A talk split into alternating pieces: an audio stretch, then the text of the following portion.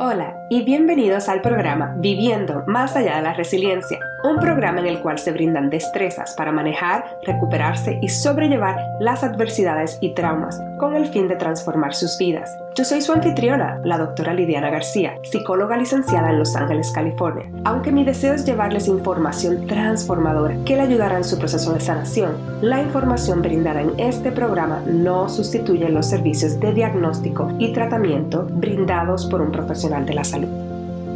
Season 1, bono número 2.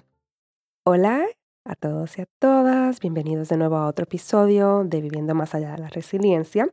En el día de hoy tengo el honor de hacer un episodio especial, es un bono, y esto es la parte número 3 de la serie que se llama Cosmic Weavers, que fue grabada anteriormente por dos amigas, que voy a hablar un poquito más de eso, y sobre un sueño que las tres tuvimos y que era muy similar.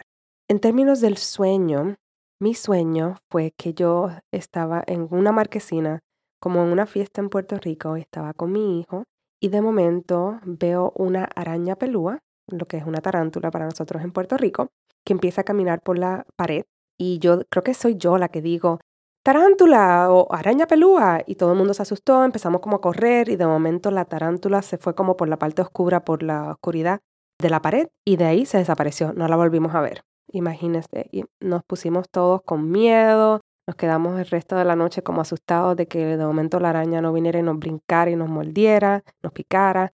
Y me desperté como que qué cosa más rara. Ese día cuando me despierto y empiezo a ver mi Instagram, miro que mi amiga Jasmine, aka Esteric Esa, en su Instagram puso una foto de una araña en una pared. Y era una araña negra, no era una tarántula, pero yo le escribo rápido en DM, Jasmine, anoche soñé con una tarántula. Y ella empezamos para adelante y para atrás comunicándonos y ella empezó a decirme cómo va a ser, si yo y Linda tuvimos un sueño parecido. entonces me empieza a explicar que Linda, que ella tiene el podcast Let There Be Loose, y Jasmine, que es Esoteric Esa en Instagram, y ella tiene un podcast que se llama Better Work Bitch. Ellas dos se estaban comunicando porque las dos tuvieron un sueño con una tarántula el sueño era un poquito diferente, pero en general era que vieron una tarántula y se asustaron y empezaron a buscar información de a qué venía eso, de dónde venía. Y lo que descubrieron es que hay una historia de mitología sobre Atena y Aracne, en la cual Atena era una diosa y Aracne era una mujer que aprendió a tejer. Y Atena fue la diosa que creó esa destreza de tejer. Y Aracne se creía como que ella era la mejor que tejía. Y cuando la gente le decía que qué bonito que ese, ¿cómo se dice? Ese gift, ese regalo que te dio Atena de esa destreza de poder tejer. Y ella se molestaba y decía que no, que no es verdad, que ella no le dieron nada, que ella era mucho mejor que Atena. Atena se enteró, vino y entonces las dos dijeron que iban a hacer una competencia. Empezaron a tejer y cuando estaban tejiendo, Atena estaba tejiendo muy bonito sobre los dioses y Aracne también estaba tejiendo sobre los dioses, pero los estaba haciendo como mal, o sea, los estaba como ridiculizando en el tejido. Cuando Atena vio eso, se molestó y entonces la convirtió en la primera araña y en una araña negra. Y entonces, esa es parte de la historia de la mitología, eh, de la cual Jasmine y Linda empezaron a hablar y a tener esa conversación y para eso Escuchen la parte 1 a través del podcast Better Work Bitch en el episodio número 6 del Season 2 y la parte 2 en Let There Be Loose en el episodio 77. Estos están en inglés, ellos no lo hacen en español, pero para las personas que quieran escucharlo en inglés, ahí lo pueden conseguir para escuchar un poquito más del background sobre la historia de esto. La parte que ellas conceptualizaron o entendieron eran sobre cómo en especial Linda estaba hablando de cómo ella se siente que cuando está en cuartos, en espacios donde hay otras mujeres que son muy poderosas, ella tiende a como apagar su luz y como a dejar que la otra persona esté brillando y esté haciendo todo su rol y ella simplemente como si, ajá, ajá como más sumisa y, y dejando que la otra persona haga eso mientras ella en vez de también expresar su conocimiento, su poder, lo que hace es como apagar su poder. Y Jasmine también estaba diciendo cómo ella se siente, también eso le pasa a ella, en espacios donde hay mujeres, como le llaman, mujeres alfa. Y Linda, en el podcast de ella, Let There Be Loose, también en el Patreon, en la cuenta de Patreon, ella pone información extra y la noche antes de que yo tuviera el sueño con la tarántula, fue la noche que ella había posteado una información sobre esto, sobre cómo ella se siente al respecto de dejar que otras personas como que le tomen el poder y cómo ella está tomando responsabilidad, ya que eso no lo ve como algo muy bueno. Y entonces yo le escribí, porque el post que ella lo hizo estuvo muy bonito, yo le escribí, siento que estás dentro de mi cabeza. Y entonces luego esa noche fue que tuve el sueño, eso por eso más allá estamos como conectadas. El episodio de hoy más bien va a ser hablando un poquito sobre cómo esto aplica a mí y sé que a otras personas que me están escuchando que también les pueda aplicar. La manera como yo lo veo hacia mí en términos de cómo yo doy mi poder y cómo dejo que otras personas como que tengan más ese poder mientras yo apago el mío, tiene que ver un poquito más como la manera que lo conceptualizo con el trauma generacional. En mi caso, ya que vengo de esa parte de, de la esclavitud, de parte mayormente mi lado paternal, pero también la colonización y el efecto de que todavía, como puertorriqueña, fui criada y todavía tengo esa mentalidad o vengo de una mentalidad de colonización, ya que Puerto Rico es lo que yo llamo una colonia moderna de Estados Unidos. Toda esta información que voy a hablar de Puerto Rico quiero que sepan que es mi perspectiva, hay muchas opiniones sobre ello, pero algo muy importante es que hoy lunes 22 de julio. Es un día histórico para Puerto Rico, 22 de julio del 2019, porque mientras estoy grabando este episodio, en este momento tuve que poner el teléfono en airplane mode, porque en este momento está habiendo un paro nacional en Puerto Rico, que es el paro más grande que se ha visto en toda la historia. Está la gente protestando en las calles, en el Expreso Las Américas, que es uno de los expresos más grandes que existe, para que el gobernador se salga, renuncie al puesto por la corrupción y por un chat que salió en el cual habló de una manera muy despectiva y se burló de un montón de cosas de los puertorriqueños. Y fue como la última gota. Y esa energía de la gente parándose y hablando su voz en contra de las injusticias. Y también que vi un, en mi casa tengo un patio y se formó una telaraña enorme, nunca había visto una tan grande y no vi la araña, no es una tarántula, obviamente, creo, dudo mucho que es una tarántula. Pero ver eso fue como que, ok, Lidiana, graba este episodio, porque hoy es julio 22, pero este sueño yo lo tuve como a mediados de junio. Y después de ahí, ellas hicieron la parte 1, parte 2, y yo seguía, como decimos en Puerto Rico, pichando o ignorando ese llamado de hacer la parte 3, aunque quería hacerlo. Siempre seguía buscando excusas. Pero un día como hoy dije, en especial con ese paro, teniendo esa energía que no puedo estar allá, voy a usar mi voz para expresar esta parte. Otra cosa que quiero dar del contexto en términos de mi crianza y mis ancestros es que de parte del modelaje que he tenido de las mujeres en mi lado maternal, son mujeres que son, y esto lo he mencionado anteriormente, son mujeres que son muy fuertes en términos de luchadoras y todo eso, pero también se me modeló mucho de que las mujeres no nos involucramos en discusiones nos vemos mejor si no discutimos, porque eso se ve mal, se ve como, como una conducta como varonil o como muy fuerte. Y no era que no usáramos la fuerza en otro aspecto, como de luchar nuestros sueños, pero en términos específicamente de discusiones o de hablar nuestra opinión, no se vio. Mi abuela pasó por un montón de injusticias en su vida y ella todo se lo callaba, pero la parte es que no se lo callaba y ya, se lo quedaba y se le quedaba por dentro. Me recuerdo de pequeña que me contaba historias de que si esta persona le hizo esto, es aquella, pero era esa parte de cómo ella no se defendía, no se defendía. Y mi mamá también es así, mi mamá una luchadora, pero yo desde pequeña fui un poco diferente en, el sentido de que siempre mi familia era líder, con mis primas creaba campamentos, fui maestra de baile, siempre fui de no ser tímida en ese aspecto. No siempre, pero desarrollé eso, ese potencial que tenía en mí. No obstante, fuera, fuera de mi casa y con la gente que yo conocía, si algo me pasaba, yo me callaba. Si alguien me trataba mal, yo me callaba. Si alguien me hacía alguna injusticia, todavía lo estoy trabajando, metiendo a callar. Y es esa parte que estoy luchando. Y para seguir la historia como que adelantar un montón. Ahora en mi adultez, con mi doctorado, con mi profesión, con mi experiencia, muchas veces ni siquiera me utilizo el título de doctora, muchas veces lo justifico para no sentirme que estoy más allá, pero muchas veces viene de esa parte de no quiero como hacerte sentir mal, no quiero que pienses que soy como egocéntrica o que me lo creo o que soy muy creída, porque fue algo que no se valoraba en mi familia. El problema de esto, no obstante, es que al yo no ponerme como en mi lugar en ese aspecto, estaba dejando que otras personas me tomaran de tonta o se aprovecharan. En los trabajos muchas veces dejaba que otras personas dictaran cosas para mí, que si habían injusticias y no las expresaba, em, cositas así. Y no quiero decir 100% porque han habido momentos e instancias en mi vida en las cuales he hablado y es parte del proceso que he estado como empezando a sacar esa luz o ese potencial que tengo adentro. Pero en general es algo que me pasaba.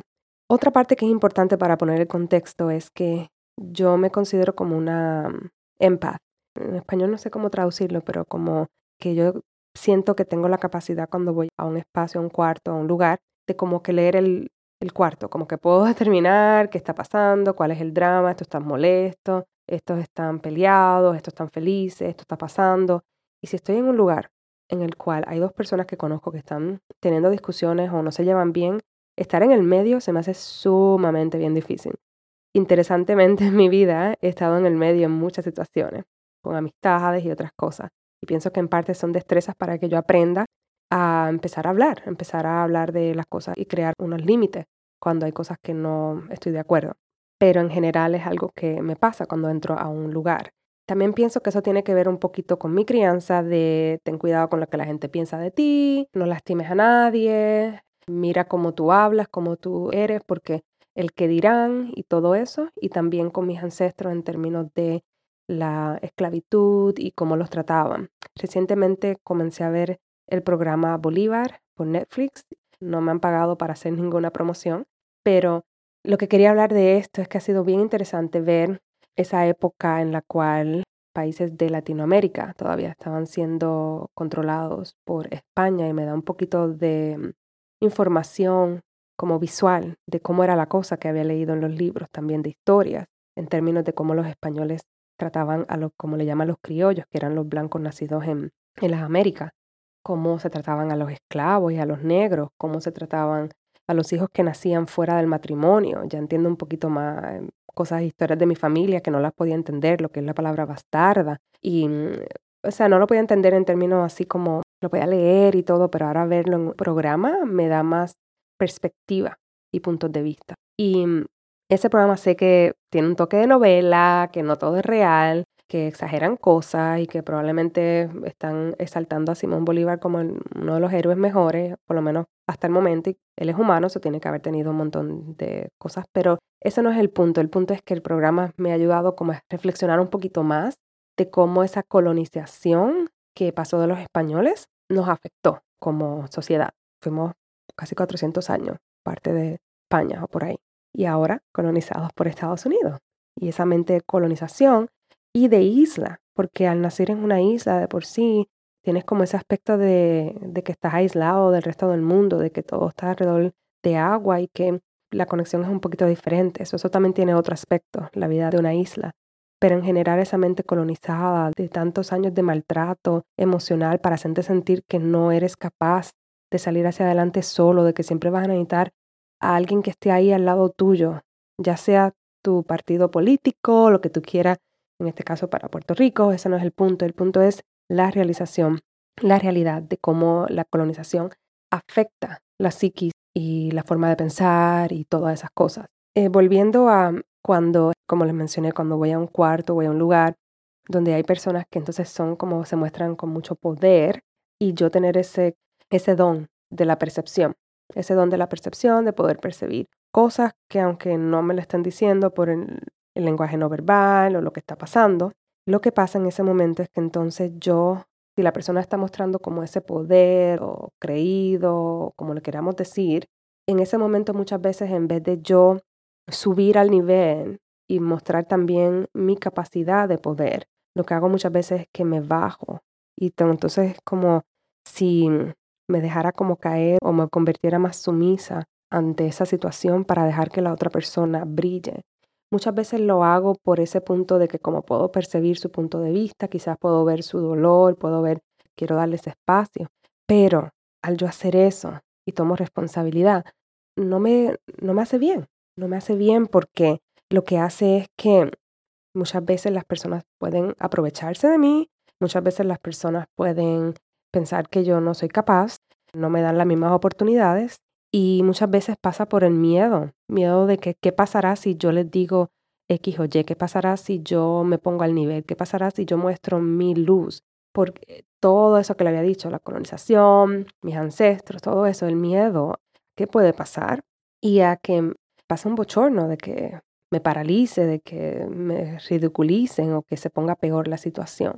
Y eso poco a poco me pasaba mucho y poco a poco ha aumentado esa autoconciencia de poder ver de dónde viene, de qué es lo que está pasando y empezar a tomar esa responsabilidad de que hasta aquí, esa responsabilidad de que, ok, puedo tener todo este bagaje, puedo tener toda esta situación de colonización, pero ahora que yo tengo la capacidad de ver, y esto es bien importante, ahora que yo tengo la capacidad de ver de dónde viene este patrón y cómo yo lo estoy permitiendo, entonces, ¿cómo yo tomar una decisión diferente y tomar responsabilidad de que hasta aquí llegó? de que por qué tengo que seguir haciendo, por qué tengo que seguir apagando mi luz para que los demás brillen, por qué, por qué tengo que, aunque no esté en mi oficina, aunque no sean mis clientes, preocuparme por su dolor o lo que ellos están pasando. Yo también tengo situaciones y dificultades en mi vida. Y eso es lo que estoy haciendo hoy día. Estoy aprendiendo a cómo seguir reconociendo los patrones, tomar responsabilidad de que tengo, primero que nada, gracias a Dios, no estoy pasando por una situación en la que soy esclava en los tiempos de antes, sobre que si yo hablo me, van a matar, porque eso era lo que pasaba en los tiempos de antes o en la colonización. Si tú hablabas en contra del poder, te, te podías morir. Eso, esa es parte del miedo que llevo. Pero al yo reconocer que estamos en una situación diferente, que si yo me expreso con esta persona no voy a morir, si la persona quiere insultarme, eso no va a implicar que voy a morir. Eso me da a mí una libertad de poder tomar decisiones diferentes y también de honorar mi luz, porque al yo darle honor a mi conocimiento, a mi capacidad, a quien yo soy, eso es sumamente importante porque si yo no lo hago, es como, esto sí me lo enseñó mi abuela, tú le enseñas a las otras personas cómo tratarte. So, si yo no lo hago, ¿quién lo va a hacer? No puedo pensar, de nuevo, esa mente colonizada de que voy a tener a papá, mamá ahí al lado mío, no. Si yo no lo hago, ¿quién lo va a hacer? ¿Quién va a luchar por mis derechos? ¿Quién va a estar ahí pendiente de que yo esté bien? No puedo depender de nadie. Solo puedo depender de mí misma. Entonces, en ese aspecto, he empezado a tomar esa conciencia de que hasta aquí basta. Para de hacer eso. Y esto obviamente no va a ser un cambio de la noche a la mañana. No, va a tomar tiempo. Pero sí es un cambio que estoy siendo más consciente y que estoy trabajándolo. Estoy creando nuevos límites con el tiempo que yo daba Tendía a ser una persona que, uh, aquí estoy. ¿Qué me necesitas para eso? Dale, vamos, lo hago. Estoy para ti, estoy para ti, estoy para ti. Pero ¿cuántas personas, no solamente yo, he trabajado con otras personas que se sienten que dan y dan y dan y dan y dan y dan y se frustran cuando la gente no son así hacia ellos? Pues estarán, ahí viene la lucecita de la responsabilidad. ¿Qué me pasó a mí? Es que tú no les has enseñado a ellos a cómo tratarte. Tú no les has enseñado a ellos que tu valor, ellos nada más te ven de que tú vas a estar ahí completamente para ellos. Pero cuando tú necesitas, primero, no pregunto, pues para preguntar, o sea, comienza con el pedir ayuda. So, primero, no pides ayuda. Segundo, no dicen nada si ellos no la pueden ofrecer.